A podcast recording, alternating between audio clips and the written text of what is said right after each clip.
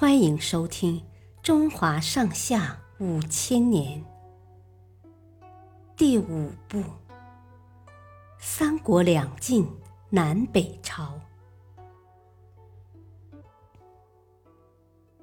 陆逊火烧连营，吴蜀两军僵持了半年，也没有开战。转眼就到了盛夏。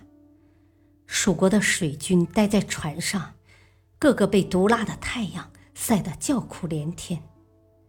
刘备只好让水军离船上岸，与陆军一起在山谷密林里安营扎寨，躲避酷暑。打算等到秋天凉爽时再大举进攻。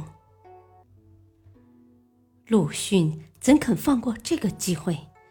他召来众位将士，说：“蜀军刚到时战斗力十足，现在日子久了，再加上天气炎热，他们士气低落，正是我们出兵的好时机。”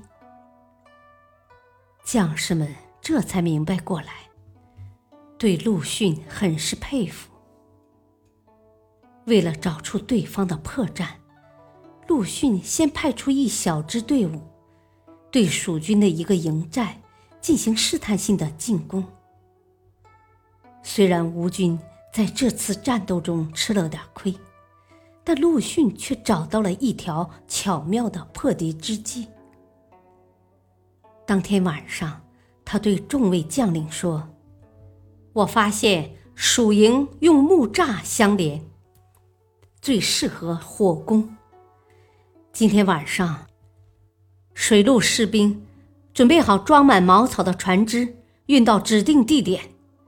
陆路士兵每人手里拿一把裹了硫磺的茅草，到了蜀营就放火。如此一来，咱们一定能大获全胜。等到夜幕降临，吴军突然发起进攻，各路兵马飞快地冲进蜀营。趁着夜风开始放火，蜀营顿时变成了一片火海，熊熊大火将夜空照得如同白昼一般。蜀军毫无防备，水陆两军顿时一片混乱，士兵们四散逃跑。